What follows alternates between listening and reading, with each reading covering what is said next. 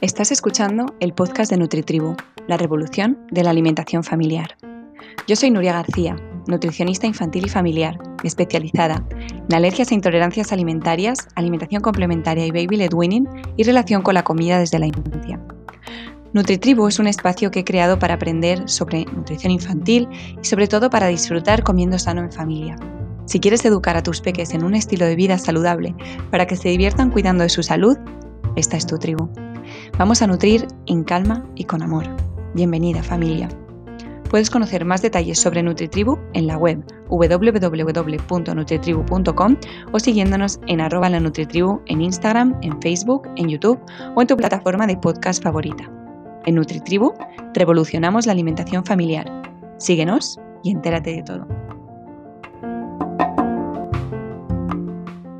Hola y bienvenida al podcast de NutriTribu.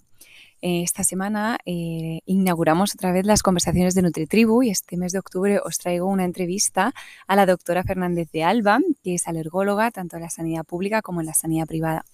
Isabel nos va a hablar sobre cómo identificar las alergias alimentarias y creo que este, este podcast es muy interesante, tanto si tienes peques con alergias alimentarias como si tus peques no tienen alergias, porque quizá hay algún peque en el cole de, tus hijos o de tus hijas eh, a quien le pueda interesar esta información, incluso a ti si, si, si, estos niños y niñas con alergias pueden venir al cumple de tus peques, en fin, creo que es un tema que es muy necesario eh, en la infancia, ¿no? Y que cuanto más sepamos en, comunidad, mejor vamos a, poder tratar las alergias alimentarias eh, y ayudar a las familias que tienen eh, esta enfermedad en, sus casas, a, llevarlo mejor y a, entender las alergias alimentarias un poquito mejor.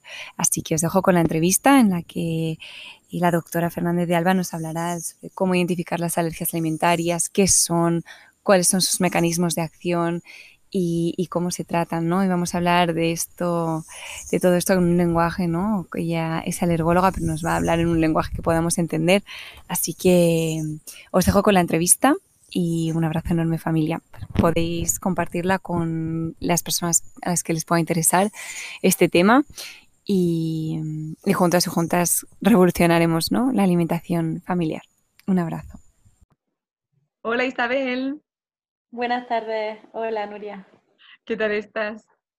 Muy bien, encantada de que cuentes conmigo. Muy contenta. Hoy tenemos en las conversaciones de NutriTribu a Isabel Fernández de Alba, que es alergóloga en Granada y tiene también consulta online. Eh, cuéntanos un poquito más sobre ti, Isabel. Bueno, pues, pues como dices, soy Isabel, eh, soy alergóloga, me formé como alergóloga en el Hospital Universitario de Burgos Allí trabajado durante cuatro años, acabé mi formación en mayo del 2019 y desde entonces he trabajado en la seguridad social, en la sanidad pública y desde enero de este año en la sanidad privada en el Hospital HLA Inmaculada en Granada. También a raíz de la pandemia puse en marcha con la plataforma de Doctoralia un sistema de consulta online para todos los pacientes que no podían desplazarse e intentar ayudar un poco así. Mm, y, compagino las dos cosas también con la colaboración en el proyecto de la STAN, una asociación para personas con multialergia y con dermatitis. Y mm, bueno, tengo algunos otros proyectos más en marcha. Pertenezco al Comité de los Jóvenes Alergólogos de la Sociedad Española de Alergia. Estoy ahí llevando un poco las redes sociales. Estoy también en el Comité de Alergia Infantil con algunos proyectos que vamos a hacer de, de hito, de huevo. Bueno, si luego lo comentamos y principalmente eso, colaboré en otro proyecto de investigación sobre alergia al cacahuete desde enero hasta octubre de este año. Pero ya lo he dejado porque tenía muchas cosas. ¿Qué de cosas? ¿Qué de cosas? Pues te podemos encontrar en muchos sitios. Exacto. Sí, sí, sí.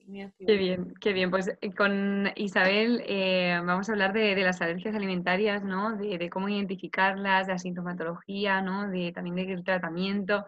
Yo creo que nos vas a dar mucha luz, sobre todo a esas familias que tengan peques con alergia, pero también a las familias que no tengan peques con alergia, pero que puedan ¿no? encontrarse quizá en el cole algún amiguito o amiguita de, sus peques con peques con alergia y, también un poco eh, que tan, tan necesario es no dar visibilidad a, las alergias alimentarias y, ver qué, qué, podemos hacer y cómo podemos identificar las alergias en caso de que, de que tengamos un bebé, por ejemplo, que vaya a empezar la alimentación complementaria o bueno, en cualquier momento de la vida, incluso puede servirnos de cara a, los adultos, porque sabemos que las alergias pueden aparecer en cualquier momento de la vida, ¿no? Así que vamos a empezar un poco por el principio. ¿Qué es, Isabel, una alergia alimentaria? Vale, pues yo creo que la podemos definir. Intento hablar en un idioma sencillo, ¿sabes? Que se me entiende y si tú ves que algo no se entiende, me, me para. Yo lo definiría como una reacción exagerada del cuerpo eh, que se defiende de una serie de proteínas a las que llamamos alérgenos, eh, de frente a los cuales no tendría que defenderse. Entonces, monta una respuesta muy, muy exagerada y, al final eso es lo que, lo que provoca toda la reacción que podemos conocer o hablar un poco más adelante. Una reacción alérgica se parece mucho a, las patologías autoinmunes que como mujeres manejamos un poco más, en la cual el cuerpo se defiende de parte del propio cuerpo y a lo mejor se inflama pues el tiroides, se va comiendo poco a poco o cualquier otra patología autoinmune. En el caso de la reacción alérgica, el cuerpo o el sistema inmune, que ahora tanto hablamos, detecta como extraña una serie de proteínas o glicoproteínas en algunos casos se defiende de forma exagerada frente a ellos y se monta esa respuesta que podemos ver, pues a lo mejor con la piel, la nariz o en distintos órganos, que puede ser muy generalizado. Pero básicamente eso, si, si entiende eso, yo creo que ya todo es más fácil de entender. A mí yo siempre la, de, la describo como un poco metafóricamente eh, la escena de Don Quijote y los molinos, porque me parece, de hecho en la, en la guía gratuita que se pueden descargar de Vivir la alergia de tu peque sin miedo, eh, lo, describo así, ¿no? Y al final es Don Quijote que está luchando contra los molinos porque cree que son gigantes, ¿no? En este caso, Don Quijote sería, representaría, ¿no? El sistema inmune eh, y los, los molinos, ¿no? Representaría el, el, alimento, pero los gigantes es la amenaza, ¿no? La amenaza que el sistema inmune cree que tiene que defender al cuerpo de, esta amenaza cuando realmente simplemente es, es un alimento que no, que no debería de causar ningún problema en el cuerpo, pero en algunos sistemas inmunes sí, sí que parece ¿no? ser un problema. Claro, en concreto es la inmunoglobulina E, que seguro que lo ve la gente en su analítica de alergia o en el informe del alergólogo y nunca lo explicamos. Hay en total cinco inmunoglobulinas, unas son más grandes, otras son más pequeñitas. Esta en concreto, la que es la E, tiene forma de Y, como si fuesen dos palitos o sea, y, y dos ramas, una base con dos ramas, y es capaz de unirse específicamente a la proteína. Entonces, como alergólogos, cuando queremos saber o hacer el estudio alergológico, podemos mirar si esa IG específica frente a esa proteína está circulando en sangre o no. Entonces, eso se puede mirar en las pruebas cutáneas, que seguro que les suena a todo el mundo los PRIX, son la cotita del brazo, o bien también mediante, mediante analítica, una analítica de sangre.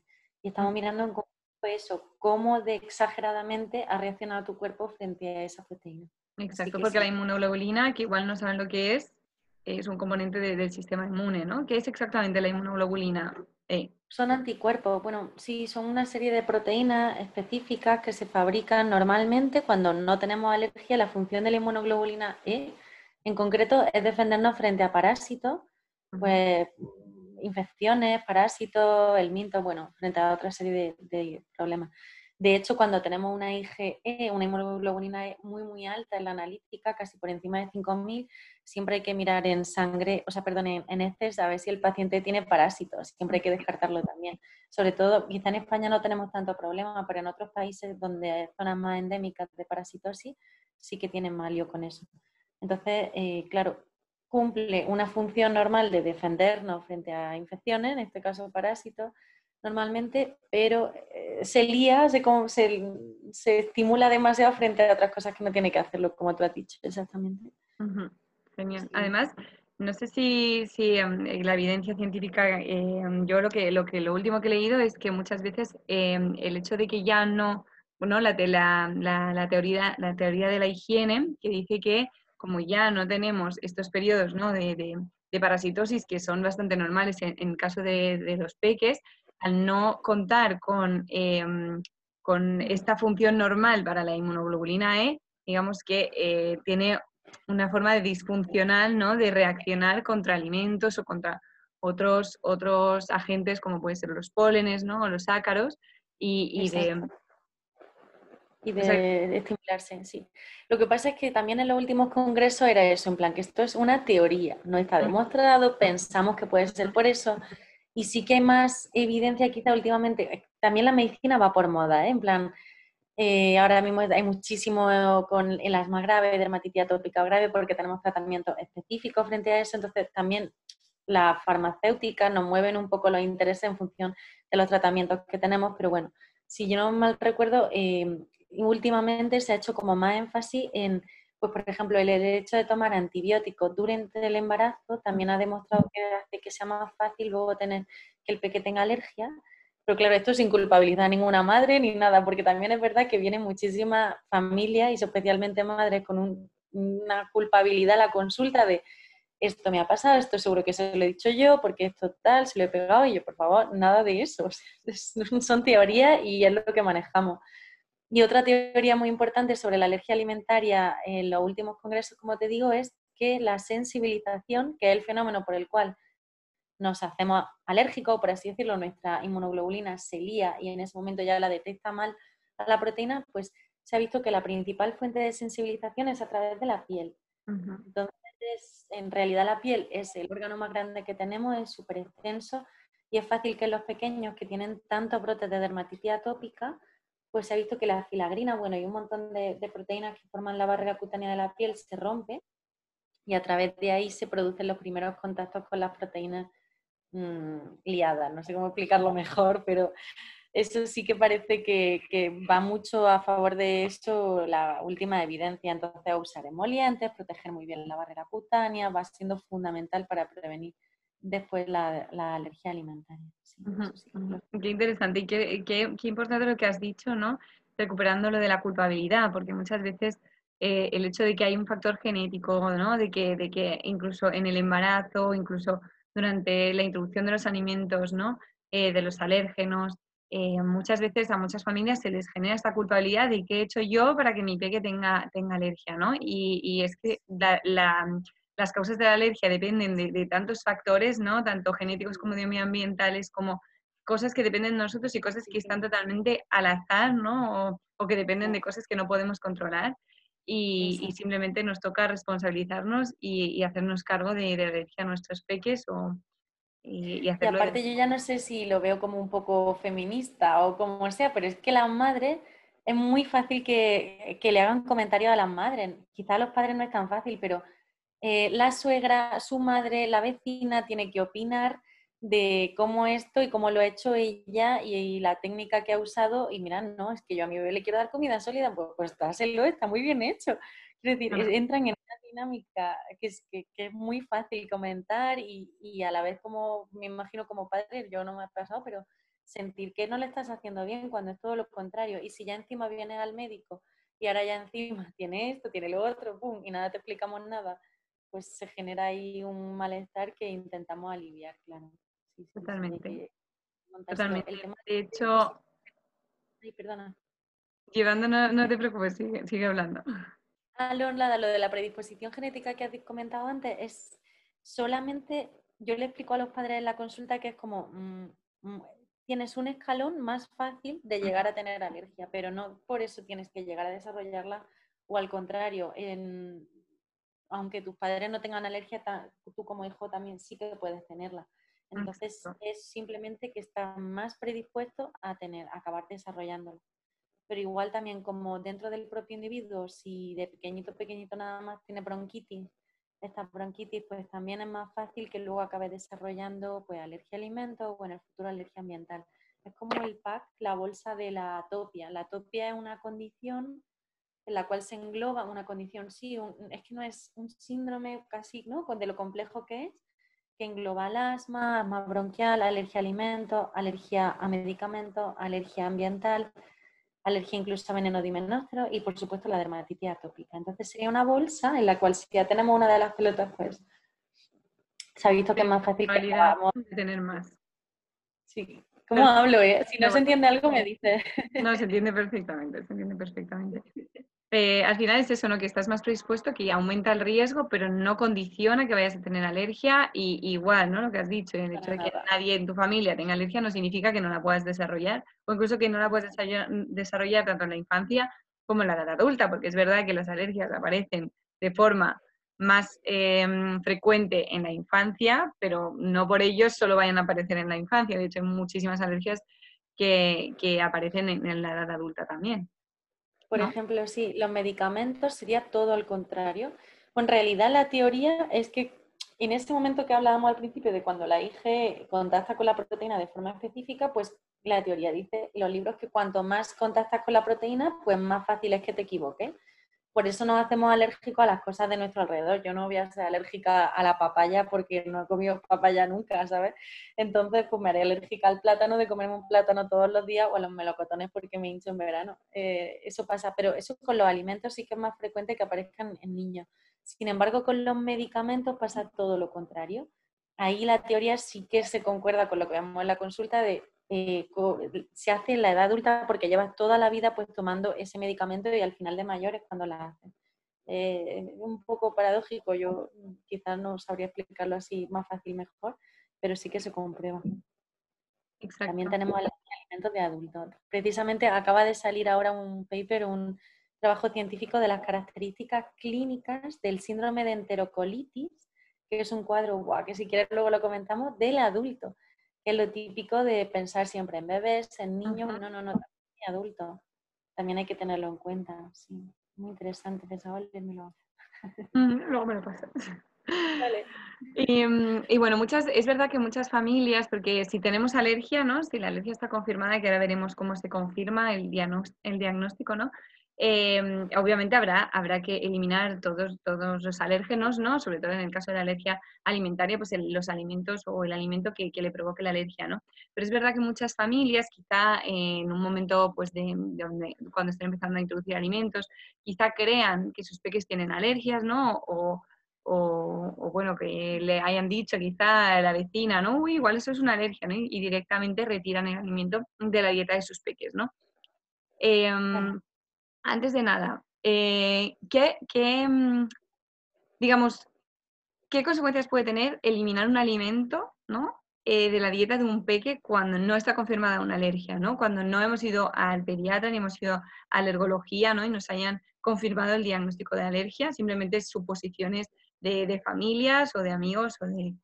¿no? ¿Puede tener algún tipo de consecuencias? Como primero, pues si estás, imagínate, yo tenía pacientes que, que habían retirado todos los frutos secos, pero es que los frutos secos tienen importantes beneficios ¿no? nutricionales, eso lo llevas tú mejor.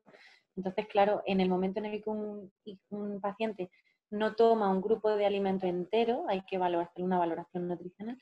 Y luego, desde el punto de vista mío ya más puro de la alergia, sí que se ha demostrado que si evitas, bueno, esto es una corriente quizá un poco controversial en el punto de la alergología. Quizás va más a lo que voy a decir ahora, por ser más actual y pienso que un poco actualizado, pero hasta hace un tiempo se quitaba el alimento y ya está, ¿no? Pero ahora se ha visto que si quitamos el alimento un tiempo y estamos sensibilizados frente a él, si efectivamente, eh, pues se pueden dar las dos situaciones, ¿vale? Me sitúo.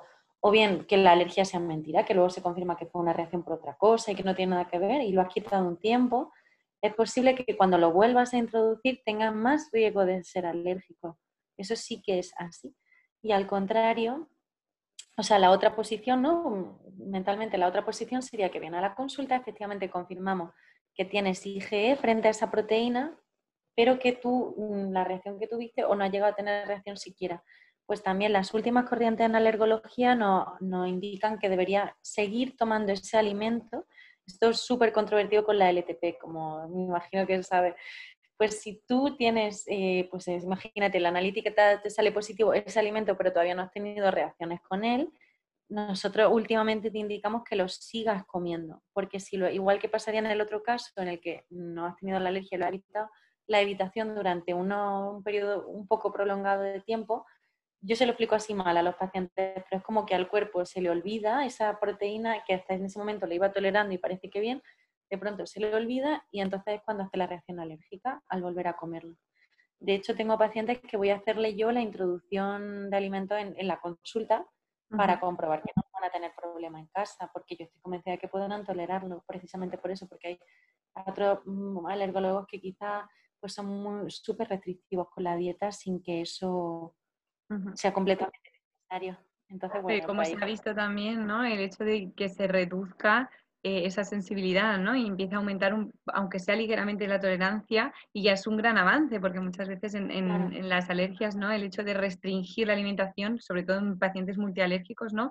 Que tienen muchísimas alergias, un montón de cosas, el hecho de que algún alimento sí que lo puedas comer, aunque sea en cantidades reducidas, aunque sea solo de vez en cuando, en momentos puntuales de la semana, eh, puede mejorar mucho el pronóstico de alergia, ¿no? Sí, lo único es lo de la dosis, o sea, el tema de la alergia, en principio, una alergia no es dosis dependiente, o sea, no, no haría falta que te comieses todo el cacahuete del mundo para obtener la reacción. Con medio cacahuete o tal, eh, ya vas a tener la reacción. Lo que pasa es que luego sí que es verdad que la reacción, comprobamos en la consulta que es bastante proporcional a la ingesta que has comido. Si solamente te la has puesto por la pues seguramente sea local, pero quiero decir que no hace falta un, un umbral a partir del cual dice, ah, lo tolero tal. En ese caso sería más como de intolerancia a alimentos, de glúcido, de Ujú. lactosa y todo eso. Pero bueno, no quiero Pero meterme sí que en eso. depende, llevamos sí que depende del, del- de la alergia, ¿no? O sea, que hay alergias más graves, También, alergias a, a menos graves, o sea, porque aunque no Exacto. exista una dosis como tal, pero sí que depende de la tolerancia individual, ¿no? Eh, o lo que yo tengo Exacto. entendido, ¿no? Como nutricionista sí, sí, eh, sí. Y especializada. depende también, por ejemplo, del cuadro clínico del paciente. Ujú, Hay muchos pacientes que, por ejemplo, solo tienen lo que se llama SAO, que es, quiere decir síndrome de alergia oral, y después ujú, me pica la boca con el melón y no pasa nada. Y no pasa nada porque está sensibilizado o porque esa alergia del melón, que es súper frecuente, a muchísima gente le pica la boca, es por una profilina. Es una proteína que está también en el polen, entonces se produce lo que se llama un síndrome de reactividad cruzada. Tu cuerpo se hace alérgico a los pólenes y a la vez a la comida. ¿Qué pasa? Que esa proteína que está en común se llama una profilina y es moldeable. Entonces, en cuanto, en cuanto con el calor y la digestión y los ácidos se modifica y ya no da alergia. Esto es válido para el sur de Europa. Luego sí que hay otros sitios en los que sí que existen reacciones graves por profilina en medicina. Todo es, nada es exacto, ¿no? Pero en nuestra población lo más frecuente es eso, que cuando sean por profilina y que sea un síndrome de alergia oral, pues que sea un cuadro más leve, no tiene por qué ser tan grave. No es lo mismo que una anafilaxia por unas proteínas de almacenamiento de cacahuete, por ejemplo, ¿no? Que eso sí que a la mínima que va a comer la mínima traza ya lo detecta, le pica la boca y puede tener una reacción generalizada. Es que depende del perfil. Incluso luego también de la pre- presencia de los cofactores, depende de- del propio procesamiento del alimento, como lo mismo, si se calienta, se trocea, se modifica, también da menos alergia, puede dar más.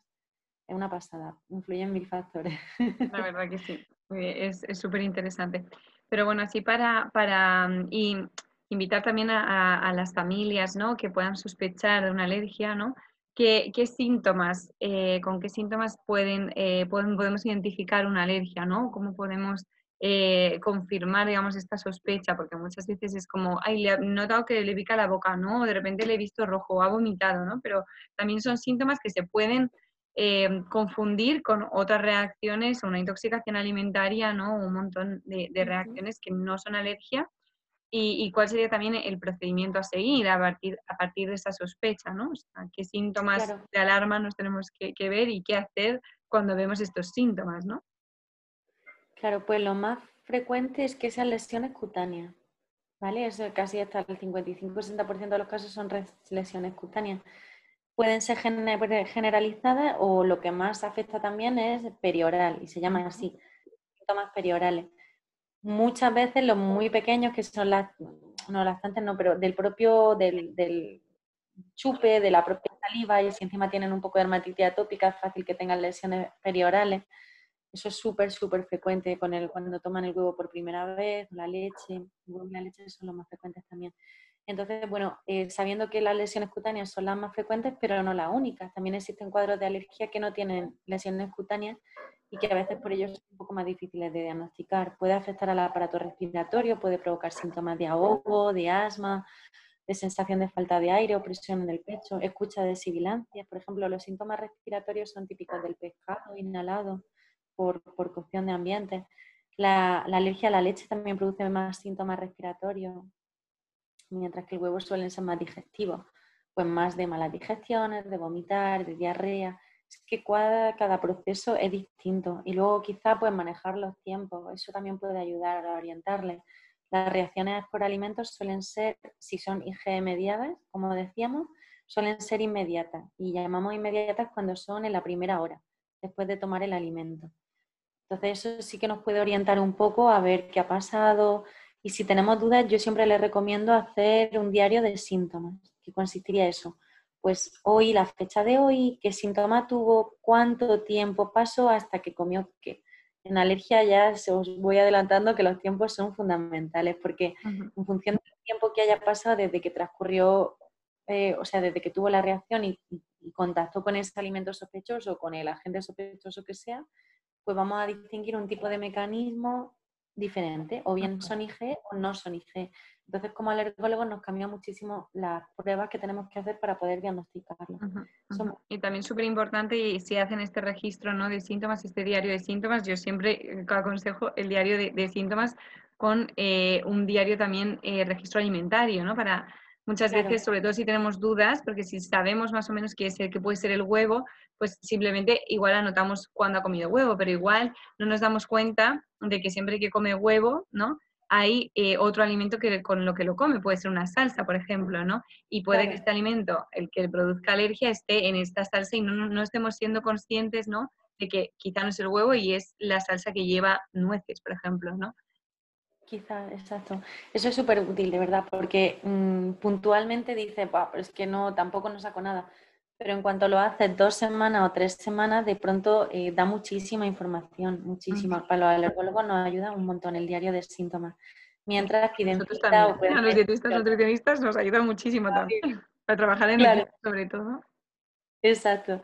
Luego nos ayuda mucho también que traigan los informes de si han tenido que ir corriendo a urgencias porque tuvo una reacción, pues que el informe como tal para saber qué le pusieron, cuánto tiempo pasó. Y luego otra, otra tontería no, pero que a mí me ayuda mucho son las fotos, porque ya cuando vienen al especialista ya no he podido verlo en ese momento agudo, si no estoy en la puerta de urgencia, ¿no? Si no estoy en la consulta de primaria. Entonces siempre les digo que como llevamos los móviles encima, que en cualquier momento se Em, para, porque nos orientan muchísimo. No es lo mismo un abón que un eritema o incluso que un eczema, que también existen. Entonces son distintos y nos ayuda y nos dan mucha información. Súper importante, Isabel. ¿Y cuánto sería eh, a partir de ver este tipo de síntomas? El, síntoma más grave que no lo hemos comentado eh, al final es eh, la anafilaxia, ¿no? El shock anafiláctico, que puede, eso te, das cuenta sí o sí, ¿no? Que cómo, cómo saber si tu peque está teniendo un shock anafiláctico y qué habría que hacer en ese caso. Pues, eh, lo, pues lo que pasaría, una anafilaxia, un shock anafiláctico, o sea, está la anafilaxia y luego ya el shock, ¿no? El shock implica que haya una hipotensión, es decir, que, que colapse, que se maree, que pierde el conocimiento porque no tiene presión sanguínea en general, la anafilaxia, para que se acuerden, es la afectación de dos o más órganos, ¿vale? Esa es como la definición global de anafilaxia. Entonces, la piel, como hemos dicho, es el órgano más grande que tenemos, una afectación general, y luego el síntoma respiratorio, que es inmediato, o sea, aunque solo sea respiratorio, es lo suficientemente importante como para salir corriendo a urgencia, ¿vale? Y mm, desde ese momento en el que han tenido una anafilaxia, el tratamiento es la adrenalina. Pero claro, siempre debe estar bien prescrita, bien ajustada la dosis y bien explicada cómo administrarla y en qué circunstancias.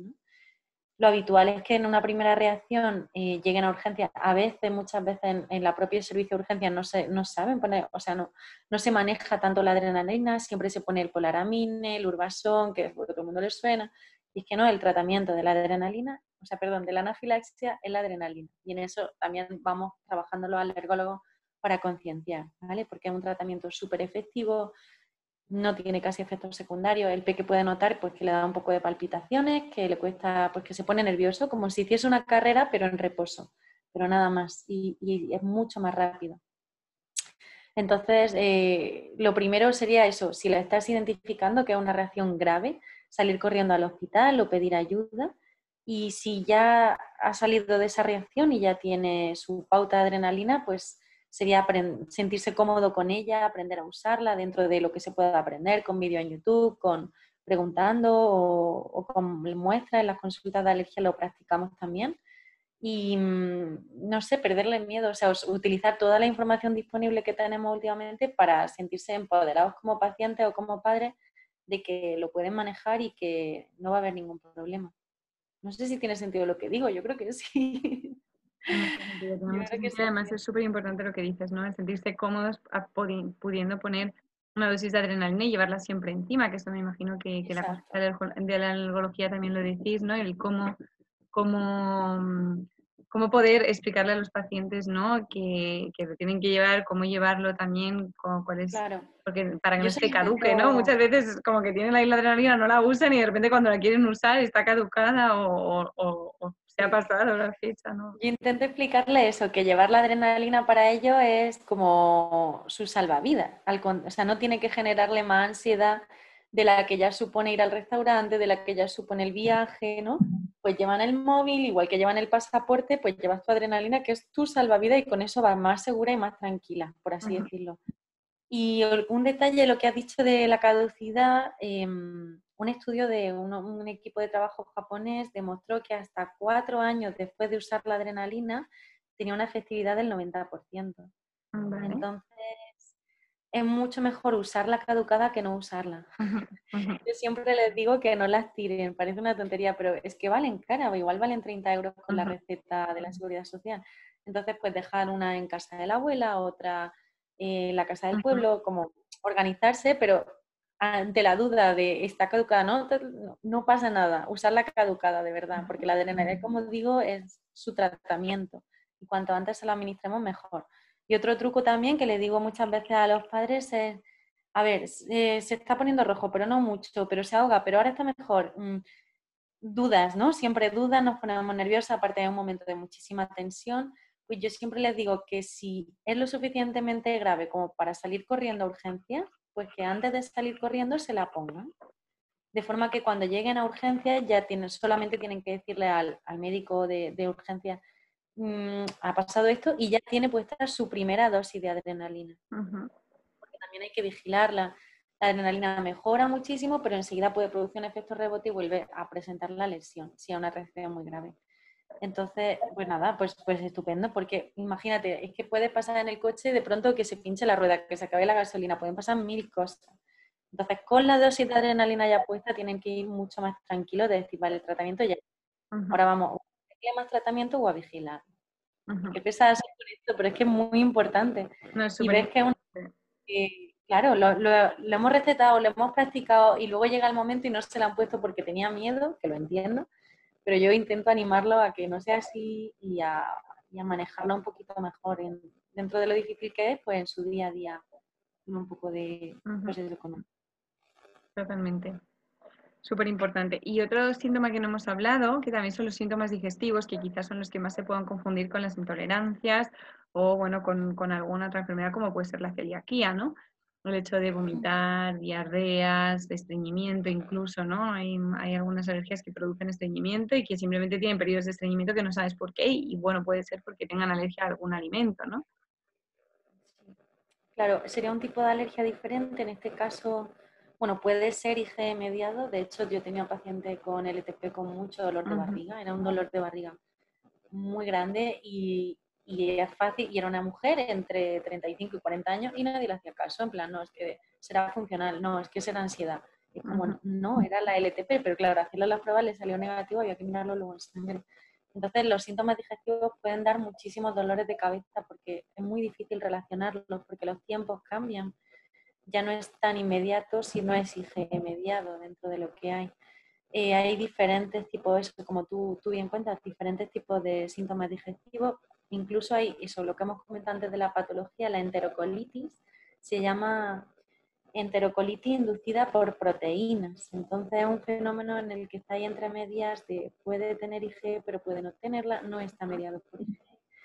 Eh, son tiempos mucho más largos y son clínicas muy graves, porque pueden llegar a hipotensarse, se ponen los niños muy los niños y los adultos, como hemos comentado antes, se ponen muy pálidos, con sudoración, se hipotensan, o sea, son unos cuadros bastante graves, por lo cual y tienen una serie de criterios que la verdad que vamos aprendiendo mucho más en los últimos años. Es que igual hace cinco años no se sabía casi de cosas. Sí que se sabía, pero no se manejaba o no se trabajaba tanto y ahora pues se han establecido nuevas publicaciones, se intenta buscar qué criterios son para poder diagnosticarlo. O sea, es que estamos muy en pañales con estos temas porque era, ¿cómo lo diagnosticamos? Pero si no tengo un test para hacer esto.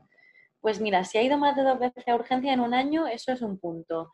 Si tiene sangre en las heces, eso le vamos a poner otro punto. Eh, y así una serie de síntomas, ¿no? Si, le pone, si se pone pálido y sudoroso, en eso, uy, en esos dos puntos. Entonces, esos son consensos que se van estableciendo y poquito a poco se van trabajando. Toda la sociedad europea de alergia, la americana, bueno, los ingleses, los de Estados Unidos publican muchísimo de este tema.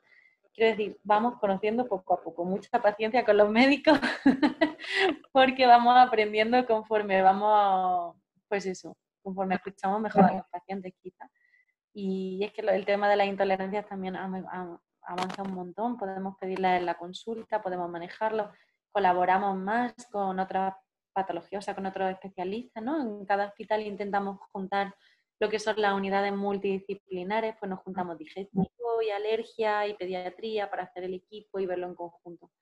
Por ejemplo, en, la esofagitis eosinofílica, que es otra patología digestiva, en la cual el esófago se va volviendo más rígido conforme pasa el tiempo de contactar, si es por un alimento, pues con el alimento, con la pared del esófago, de forma que ahí se van acumulando eosinófilos, que es una gran célula en el mundo de la alergia.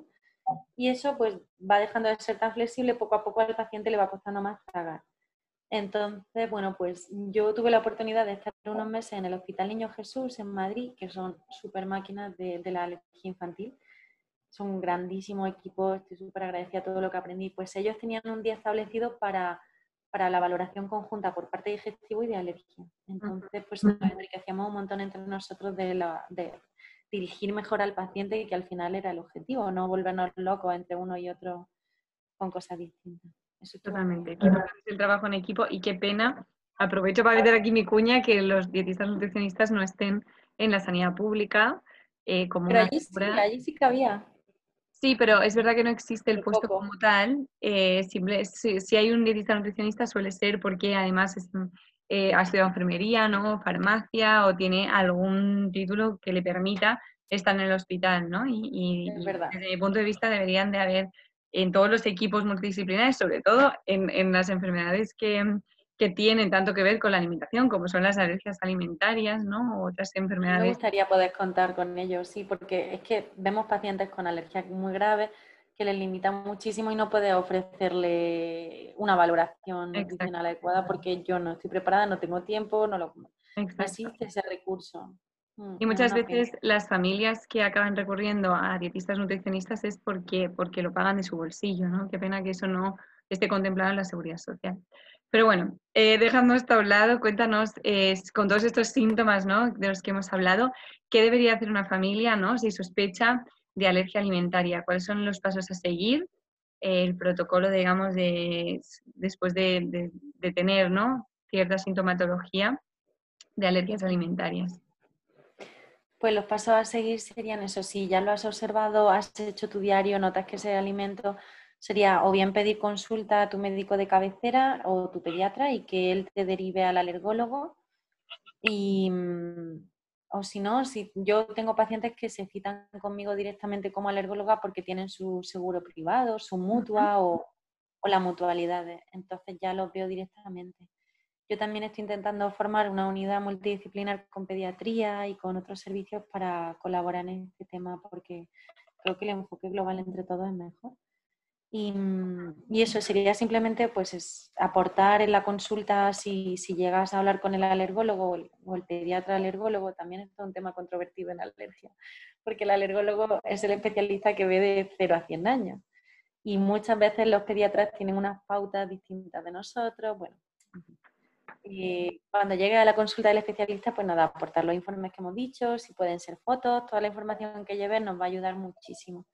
Y ya por nuestra parte, eh, lo primero sería escucharos muchísimo con los pacientes, hacer una buena historia clínica, entender todos los detalles que nosotros necesitamos. Y ya si lo consideramos oportuno, pues hacer pruebas si se pueden hacer. Si pensáis que vais a necesitar que el pequeño o el paciente necesita hacer pruebas cutáneas, pruebas de alergia en piel, normalmente PRIX, sí que recomendamos que vayan sin tomar el antihistamínico, que parece una tontería, pero llevan meses esperando a la cita, por fin llegan y resulta que es que se tomó el Atarax o está con el Polaramine o tal, y es como no puedo hacer pruebas de alergia inmediata, que se eje mediada, porque se basan en la histamina. Entonces, por favor, antes de ir a la consulta de alergias, si creéis que os pueden hacer las pruebas cutáneas en PRIC, por pues tanto alimentos como también ambientales, que son súper frecuentes, ¿no? Todos los pólenes y todo esto. No toméis el antihistamínico entre tres o cinco días antes, casi mejor, porque el antihistamínico... ¿Esto cómo funciona? Porque igual algunos, algunos, algunas familias tienen dudas. Cuando a ti te dan la, la cita con alergología, ¿es en alergología eh, te hacen las pruebas en ese mismo día o te vuelven a citar para hacerte las pruebas, porque se sabe que es en la consulta de alergología, cuando se, que se confirma la sospecha de alergia, ¿no? Se confirma el diagnóstico con eh, varios tipos de pruebas en función de la sospecha, ¿no? Si es IgE mediada, si no es IgE mediada, pero hay varias consultas de alergología o directamente la primera consulta ya podrían hacerte pruebas eh, o a tu peque podrían hacerle pruebas un claro. o... Sí, yo por mi parte como médico privada dentro de mi hospital sí que la hago sobre la marcha si se puede, porque entiendo que han venido, que tal, pues todo lo que se pueda ayudar se puede. Y también sé que en la pública también funcionan así, lo que pasa es que tienen una carga de trabajo mayor y no siempre están disponibles para hacerla, pero por lo que he podido ver y un poquito que trabajo con ellos también lo hacen así depende muchísimo del propio servicio, de cómo se organice. Es que ya es muy individual de, pues eso, en la Comunidad de Madrid, en Logroño. Yo he trabajado también en, Pamplona, en Logroño, en Madrid, en Granada. Eh, bueno, en Granada no he trabajado como tal en la pública, he hecho más práctica y eso. Siempre se intenta hacer sobre la marcha, también porque como alergólogo nos da mucha información. Nosotros también tenemos ganas de saber qué está pasando. Y en función de esas primeras pruebas, que muchas veces se hacen como rastreo o como una primera aproximación, pues ya se programan. Si se programan otra serie de pruebas diferentes, pues con prick pricks, con alimentos frescos, o si se hacen otros parches, o si se hacen analíticas en caso de necesario, o se cita provocación. Eh, una primera aproximación sí que se suelen hacer, unos pricks. Vale, entonces familias, cuando vayáis a una consulta de neurología, sobre todo por primera vez, no toméis antihistamínico antes. Tres, o cinco días antes, importante. Tres o cinco días antes sin el antihistamínico, exacto. Si por el contrario más bien un tipo de lesiones cutáneas, pues eczema, dermatitis atópica, mm, lesiones de contacto, entonces no hay problema en tomarlo, eso no hay problema. O tampoco si es por directamente solo asma y tú ya tienes tu diagnóstico hecho, sabes que era alérgico al polen, ta, ta, ta, pues eh, no pasaría nada, porque ya igual te van a hacer solo pruebas de función pulmonar. Pero si crees que hay opción de que te hagan los PRICS, pues también a nosotros nos acelera parte del proceso diagnóstico porque ya estás allí, tardamos nada, se, leen en 15 minutos. Entonces nos da muchísima información de cara a programar los siguientes pautas o pasos que vayamos a seguir con el paciente. Y saber qué, otras pruebas existen para diagnosticar una alergia alimentaria, porque estamos hablando del prick test, quizás sí que puedes explicar un poquito cada, cada prueba para, para ver las diferencias. Claro, pues mira, eso, lo primero así porque hemos comentado sería el prick test. El prick test consiste en coger una lanceta, que no tengo aquí ninguna, pero son unos metalitos pequeños con una, es que ni siquiera hay aguja, es una puntita muy pequeña, de forma que se pone un extracto, que suelen ser extractos comerciales de casas farmacéuticas que preparan unas gotitas muy concentradas de ese alimento con las proteínas que nos interesan, purificada, preparada esa gota se pone sobre la, normalmente lo hacemos en la cara interna del brazo, habitualmente porque es una piel muy fina, es accesible y blanquita, exactamente. Y, entonces eh, ponemos esa gota de ese extracto que ya está preparado, pues imagínate clara de huevo o lisocima o algún, bueno, todas las proteínas se pueden poner o, toda, o el alimento entero por ejemplo, tengo extracto de piel de melocotón, extracto de pulpa de melocotón, extracto de cacahuete, todos los frutos secos, los pescados, se pueden poner. Entonces, funcionamos esa gota de forma que laceramos mínimamente la epidermis, que es la capa más superficial de la piel, y se produce pues una mínima reacción alérgica, por así decirlo, que es un abón, un eritema local, y eso se mide. Entonces se miden pues 5 milímetros por 4, pues los dos diámetros de la prueba y siempre debe compararse con un control positivo y un control negativo. Y además siempre dicen, uy, soy alérgico, tal, aquí se me ha puesto rojo. No, ese es el más. Ese más es histamina pura, pura, pura, pura. Por eso, si estás tomando antihistamínico, no podemos medirte las pruebas porque están bloqueadas las reacciones. Entonces lo comparamos, pues imagínate el el, pues lo que ha salido, la leche ha salido 3 por 5, pero eso es mucho o es poco, pues hay que compararlo siempre con cada piel, porque somos distintos, reaccionamos más, somos más sensibles, más blancos, Entonces pues lo comparamos con el positivo. Eh, pues el positivo igual ha salido 6 por 6. Oye, pues igual no era tanto. No, pero es que tiene un positivo. Entonces que tenga la leche en 6 ya más, ¿sabes? En general se considera positivo, así como regla general, por encima de los 3 milímetros. Siempre 3 por 3, pues ya es positivo. En general, ya te digo. Y eso sería, pues eso, los PRIX. Luego también tenemos disponibles PRIX PRIX, que quiere decir coger un alimento en fresco, pues imagínate un trocito de kiwi, pasamos la lanceta, ponemos el trocito de kiwi aquí y lo puncionamos. Nos da información extra cuando... El extracto con el alimento entero. Exacto. Muchas veces en, ese caso, en ese caso, perdona que te corte, pedís a la familia que traiga ese alimento, ¿verdad? Normalmente sí, pero por ejemplo en mi hospital teníamos una nevera, un congelador un, lleno de todos los alimentos congelados. Lo esperábamos a que se descongelara un poquito y como tampoco se necesita nada, pues ya lo teníamos disponible. Normal, depende, si es un alimento súper específico, pues granadas, chirimoyos, cosas así un poco especiales, sí que se lo pedimos y si no solemos, solemos tenerlo nosotros disponible. Pero yo te digo, no es tan frecuente porque con los PRIX solemos tener bastante información. Luego también tenemos disponibles eh, parches, aunque cada vez se hacen menos, porque antes esto era una práctica habitual antes con la dermatitis atópica y todo eso, pero ya se ha visto que no hay nada de evidencia, que las personas con dermatitis atópica deberían tomar, seguir su dieta igual. Pero bueno, sí que se hacen los parches en puntuación en, sitios muy puntuales, cuando hay unos tipos de reacciones hematosas que no terminan, que son muy graves, en fin. Y luego también tenemos disponibles para alimentos las analíticas, en las cuales podemos determinar tanto la IG total como la IG específica que hemos dicho. También hay disponibles unos mm, sistemas de microarray gigantes, o sea, como unos sistemas, lo habréis escuchado seguro, el, el, el, no, ¿cómo era? El Fadiatop, no me acuerdo, son un, bloque que de forma que con un solo tubo te sacan 150 eh, alérgenos a la vez. Este es el, Alex. Hay uno que se llama Alex y el otro... Alex, sí. Alex. Sí, Alex y el otro, eh, son dos marcas comerciales y las dos son muy son buenas. Lo utilizamos para casos pues, con alergia o muy grave o con mucho síndrome de reactividad cruzada, en los cuales hay mil proteínas y no sabemos muy bien cuáles pueden. Pero luego tiene una doble cara, porque claro, salen cosas positivas que no son relevantes. Entonces, a lo mismo a, prohibir sin llegar a realmente comprobarlo. Y luego ya el test diagnóstico como tal, el gold estándar, la prueba oro, que es la provocación, que consiste eso, en darle el alimento en consulta o en el hospital de día, siempre bajo una clínica súper estrecha y siguiendo unos protocolos que tenemos bien establecidos pues con varios objetivos. Por uno, puede ser comprobar que efectivamente no es alérgico, porque a veces tenemos los padres mucho miedo o incluso el propio alergólogo no se fía. Ante la duda, prueba de provocación negativa, es decir, que lo haya tolerado bien. Otro objetivo puede ser eh, comprobar que sí que es alérgico y vamos a, a ponerlo malito, básicamente, para ver pues, pues, qué grado de reacción tiene, si tolera traza o no, cómo, cómo va la evolución con respecto a lo mejor una provocación de hace cinco años. Y luego también tenemos la opción de hacer una provocación como primer paso para una desensibilización, de forma que le provocamos la reacción, hacemos que se ponga un poco malo y que tenga la reacción que sea, que sus células, que son los mastocitos y otra serie de células, se liberen, se suelte toda la histamina. Esto es muy mal explicado, ¿eh? como lo escuchan al alergólogo me mata, pero yo creo que se entiende bien como lo digo así, de forma que se abre un periodo ventana de un tiempo, a lo mejor un mes o una semana, en los cual es mucho más, es mucho más fácil que el cuerpo tolere ese alimento, porque ya acaba de tener una reacción alérgica, no puede estar montando alergias todo, todo el rato, ¿no? Tan grave.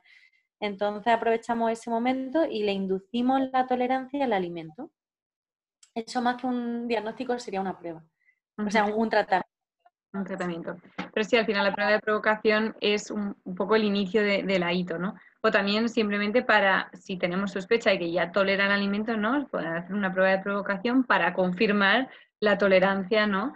Eh, al alimento cuando la alergia desaparece de forma espontánea. Claro, exacto.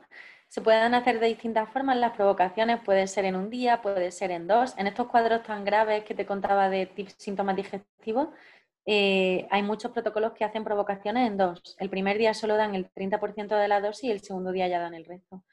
O se le cogen vías, quiero decir, distintos protocolos. Puede ser con placebo, de forma que si pensamos que el niño está oliéndose lo que pasa o puede estar fingiéndolo o no terminamos de entender muy bien cuándo le pasa, cuándo no, pues se hace de forma que se camufle el alimento en un puré y un día damos un puré con ese alimento y otro día no. Hay distintos, bueno, puré, hay muchísimas formas de camuflarlo. De todas maneras, yo siempre digo y siempre aviso a los pacientes, ¿no? Eh, las pruebas de provocación siempre son en ambiente hospitalario, porque muchas veces se creen que las familias pueden hacer pruebas de provocación, ¿no? Sobre todo cuando tienen alergia ya.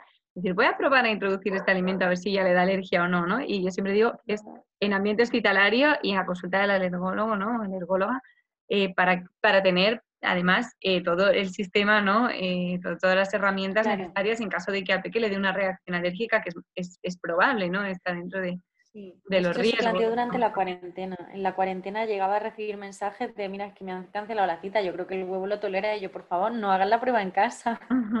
por favor, es que puede tener muchísimo riesgo y es que no...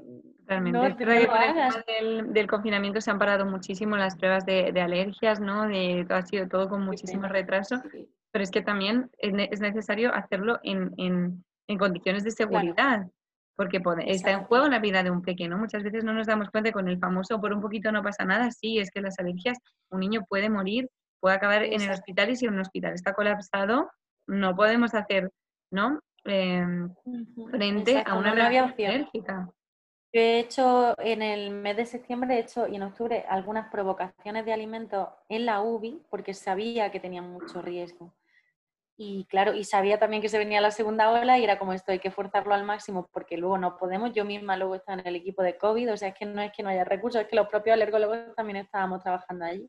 Entonces, o sea, ya es más allá de la consulta, sí, puede ser en un hospital de día que esté monitorizado, es decir, que, que, puede pasar de todo, que se baje la tensión, que vomite, mil cosas. A mí, me, de hecho, un, bebé, un lactante de nueve meses, eh, no cogía tensiones tuvimos, tuvimos un problemilla, lo tuvimos que bajar urgencia, luego se recuperó sin problema, pero y fue con leche, quiero decir que son pruebas de mucho riesgo.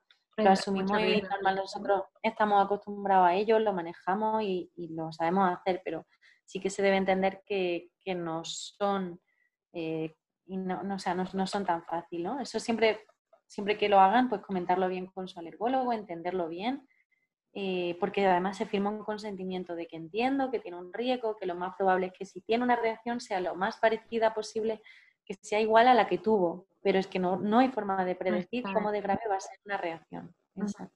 Totalmente. Y sobre las pruebas también que, que, no hacen ¿no? en alergología, ¿no? Estas pruebas de intolerancias, que bueno, hay un montón de, de pruebas, ¿no? Que, mm, eh, bueno, dicen eh, diagnosticar alergias e intolerancias. ¿Qué opinas tú de este tipo de pruebas?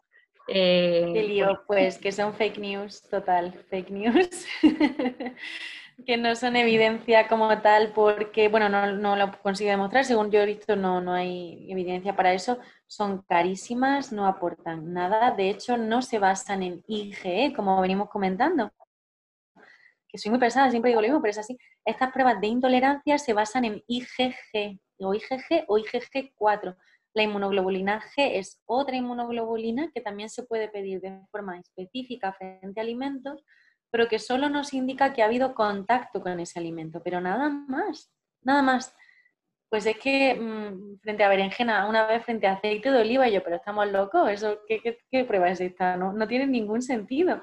Y vienen pacientes que además ya van perdiendo confianza porque, claro, no entienden nada, van haciendo pruebas, ninguna tiene sentido, eh, se han gastado muchísimo dinero y tienen una dieta súper restrictiva, súper restrictiva. Entonces, claro, eh, por favor, no, los test de intolerancia de alimentaria, de hecho, la Sociedad Española de Alergología creo que hizo un posicionamiento, como un documento de posicionamiento para, porque claro, en la consulta hacen daño a nuestros, ya van con nosotros ya tenemos lío entre, pero esto es una intolerancia, es una alergia, pero lo puedo tomar. Es que una vez vi un test de intolerancia a la Coca-Cola y yo, ¿me explicas aquí qué han, han intolerado? ¿Es el azúcar? ¿Es en la pompa de la Coca-Cola? Yo ya no sabía por dónde tirar. Esto es, es como un poco el juego, ¿no? Pero parece como un juego, como, a ver, vamos a tirar la ruleta de la suerte a ver qué sale por aquí. Pero al final el problema, el problema que yo veo en este tipo de, pruebas es que eh, la confusión que generan en, las personas, en las familias y la posible eh, restricción en exceso de, la dieta, ¿no? Porque al final son test que te restringen tantos alimentos que muchas veces estás restringiendo cosas que puedes tomar perfectamente y además te están haciendo como que sea difícil cocinar, difícil ir a la compra incluso, ¿no? Que te pongas aquí a leer etiquetas que si ya tener una alergia es eh, un poco rollo en este aspecto, ¿no? Y todas las familias es lo que, lo que, lo que más echan de menos, ¿no? Es poder mm, comer libremente sin tener que estar examinando las etiquetas. ¿Por qué querer hacerlo, ¿no? Con más alimentos y sin ninguna base científica, ¿no? Obviamente, claro. si tienes una alergia diagnosticada, hazlo, ¿no? Y ahora veremos el tratamiento, pero, pero ¿por qué hacerlo por, por, por hacer, ¿no? No tienes La verdad que sí. Yo de esto tomé mucha más conciencia hablando precisamente con Alba, con Alba Cuadrado, que acaba de presentar su libro, que orgullosa estamos. pues yo como médico nunca me había parado a pensar el otro lado, de decir, eh, vale, es que le acabo de diagnosticar a esta paciente, parece una tontería, pero una paciente una vez se echó a llorar porque, claro, no podía comer avellana y no va a comer nocilla, pues no es, es su vida. Entonces, al hablar con Alba y poder, bueno, pues meterme un poco más en esto, sí que me he dado cuenta más de estas, pues eso, empatizar un poco más con el paciente, ser consciente de esas restricciones, de cómo afecta su calidad de vida y el, el que tiene lo alto mm, cuando viene a la consulta nuestra con la intolerancia. O sea que yo intento ser... También la parte social, ¿no? Que es la más difícil, el, el, cuando te vas a un cumpleaños, ¿no? O cuando sales a cenar fuera, eh, lo, lo, que te restringes y muchas veces pues directamente si no estás seguro que puedes comer algo, igual ni comes, no comes nada, ¿no? O llevarte tu comida, ¿no? Al final, bueno, pues es la convivencia con las alergias, ¿no? Y, ahí es donde nosotros este, podemos, podemos, ayudar, pero obviamente no, no lo vivimos nosotros, nosotros estamos ahí como, como una herramienta más, pero, pero no lo vivimos y al final es de, es de admirar. ¿eh? Yo a todos mis pacientes te lo digo, que, que mi, tienen mi, mi, admiración completa porque, porque es un reto. y luego me, no lo hemos comentado, pero los pacientes pequeños, los pediatras, los pediátricos, sea, en edad infantil, que son alérgicos, son increíblemente responsables. Son muy, muy responsables. Ellos saben decirte que eso no lo pueden tomar y que no lo van a tomar. Se ponen firmes, lo entienden y no sé, yo no sé qué pasa, o maduran antes, o toman Son súper responsables con su enfermedad, sí. Lo llevan muy bien, según me ha parecido a mí en ¿eh? la consulta.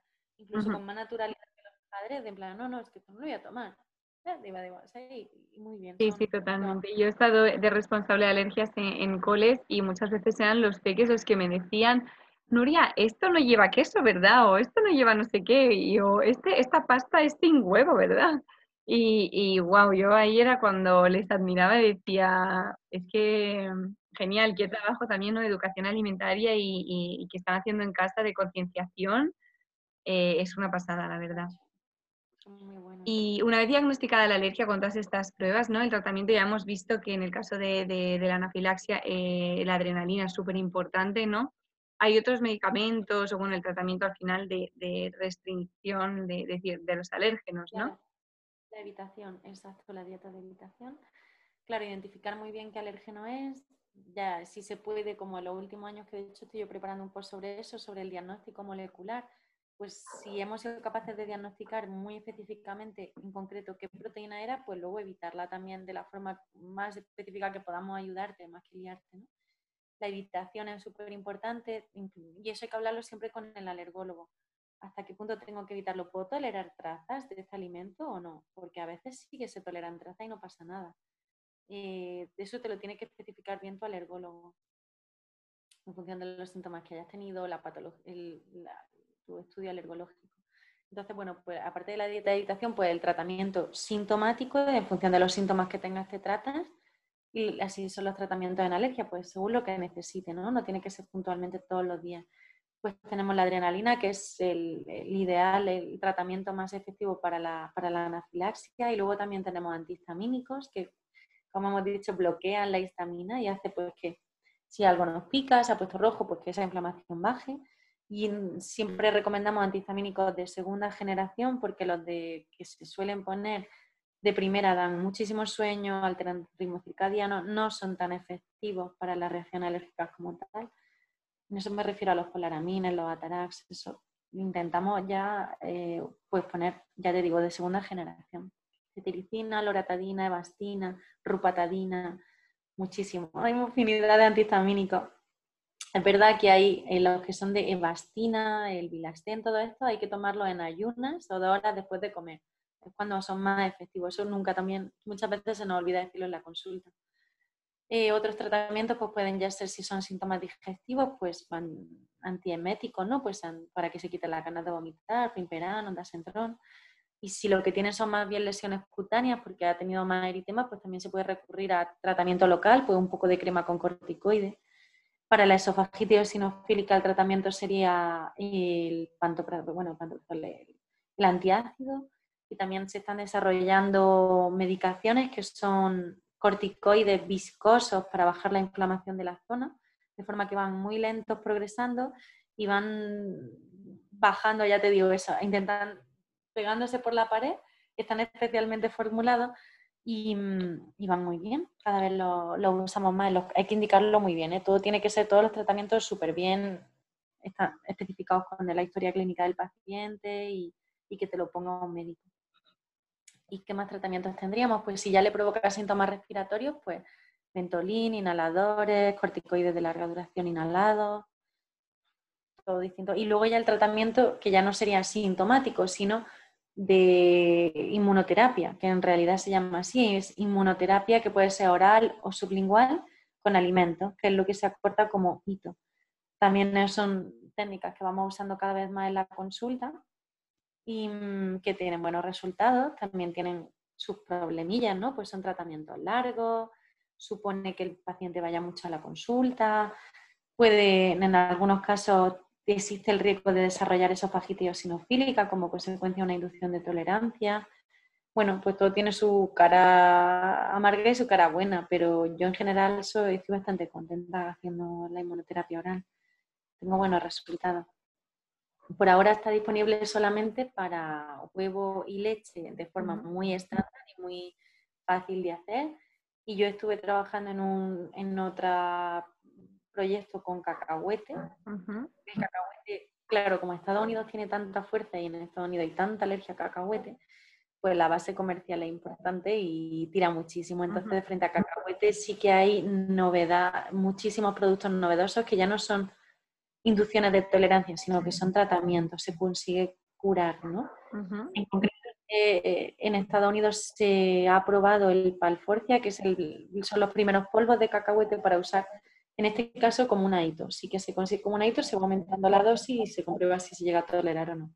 También están disponibles o avanzando en parches, de forma que te ponen un parche y poquito a poco se va liberando la proteína y se acaba tolerando o en adyuvantes, pues como en mi proyecto era con nanopartículas, bueno, es que es multitud de avances en los que se están haciendo. Pero así, a nivel práctico mm, continuo diario, pues sería leche, huevo y se me olvida también la LTP, que es una vacuna sublingual disponible desde el 2019, diría yo, 18 por ahí y pues vacunamos frente a la LTP de forma que el paciente que tiene alergia a esta proteína que transporta líquidos y que tiene tantas frutas rosáceas, vegetales, lo conoce, pues eh, por un lado evitamos que acaben desarrollando nuevos síntomas con otros alimentos que hasta ese momento no comían y luego que vuelvan a introducir en su dieta alimentos que no podían. También estoy empezando a usarla en mi consulta diaria y también va muy bien. Interesante, qué interesante todo porque aunque la, inmuno, eh, la, ¿no? la inmunoterapia oral realmente no, no cure, por así decirlo, la alergia, ¿no? Pero sí que em, desde mi punto de vista, ¿no? Y como nutricionista, ¿no? Que, que restringe, que soy la encargada, ¿no? De pautar estas dietas eh, de restricción y de, bueno, que tanto cuestan seguir, ¿no? El hecho de que puedan tolerar cada vez más de ese alimento, sobre todo por el tema traza, sobre todo por, ¿no? por, por la contaminación cruzada, ¿no? Y todo, y todo lo que influye en llevar una dieta lo más equilibrada posible, porque sobre todo en, las, en los pacientes con, con, alergias múltiples, es muy complejo llegar a tener una, alimentación muchas veces cuando se restringen tantos grupos de alimentos, ¿no?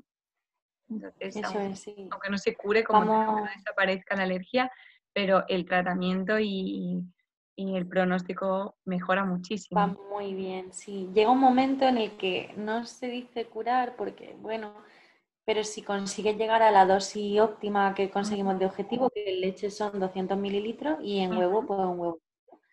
Em, pues luego se puede provocar con sobredosis de leche, que provocamos hasta 400 mililitros y lo toleran. Luego comprobamos que también toleran, hay que comprobarlo también la consulta, eh, leche de cabra y leche de oveja.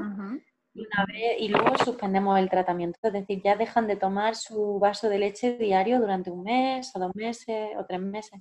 siempre un poco controvertido. Cada servicio, cada hospital tiene su protocolo. Y luego volvemos a provocarlo después de ese tiempo de, provoca ese tiempo de evitación de nuevo. O sea, se imagina para que, que me escuche que no se líe, sería no toleras nada, vas introduciendo el alimento siempre en consulta de alergología hasta llegar a la dosis óptima, la dosis completa.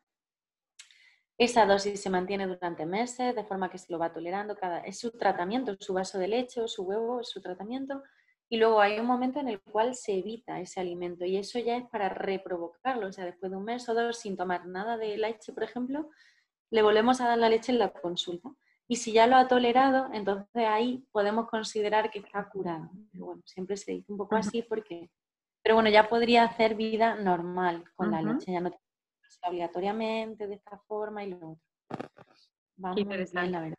Interesante. Y qué importante también para la dieta de evitación que hablábamos antes, ¿no? Saber exactamente qué alimento o alimentos provocan los síntomas alérgicos, ¿no? Porque muchas veces eh, estas restricciones, ¿no? O muchas veces quizá por miedo restringimos demasiado eh, y, al final nos quedamos con muy poquitos alimentos para meter en, la dieta del peque y, eso puede incluso generar eh, desnutrición o, déficits nutricionales.